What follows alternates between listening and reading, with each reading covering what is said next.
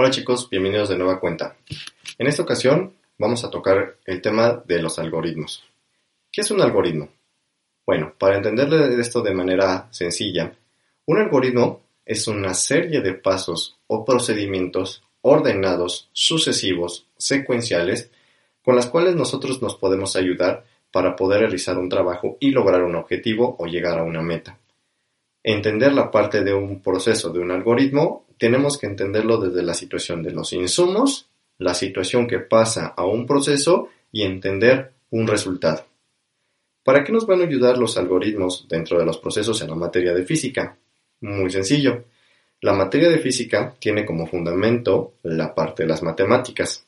Y esta parte de las matemáticas y entender la situación de que necesita leyes y normativas para poder trabajar, bueno, entiende la situación de trabajar conjuntamente para un proceso. Estos procesos y estos procedimientos no se entienden si no hubiera un trabajo de un algoritmo, es decir, de la explicación paso a paso del desarrollo de una problemática. Muchas ocasiones entendemos la situación de un problema en física o en matemáticas y queremos resolverlo desde el punto de vista físico, desde el punto de vista tratarlo de resolver desde este sistema. Sin embargo, poco nos ponemos a entender la situación de trabajarlo desde un algoritmo.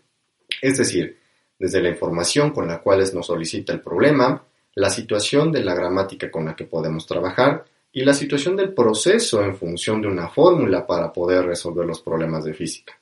Todo ello se tiene que documentar. ¿Por qué razón es importante documentar la situación de un procedimiento físico o matemático? Por el hecho de que sea comprobatorio o no, Ahí es donde nosotros podemos identificar precisamente la importancia de los problemas en física o los problemas en matemáticas. Si no hubiese un proceso o un algoritmo para poder entender desde la información que se tiene, no podemos entender la parte del resultado.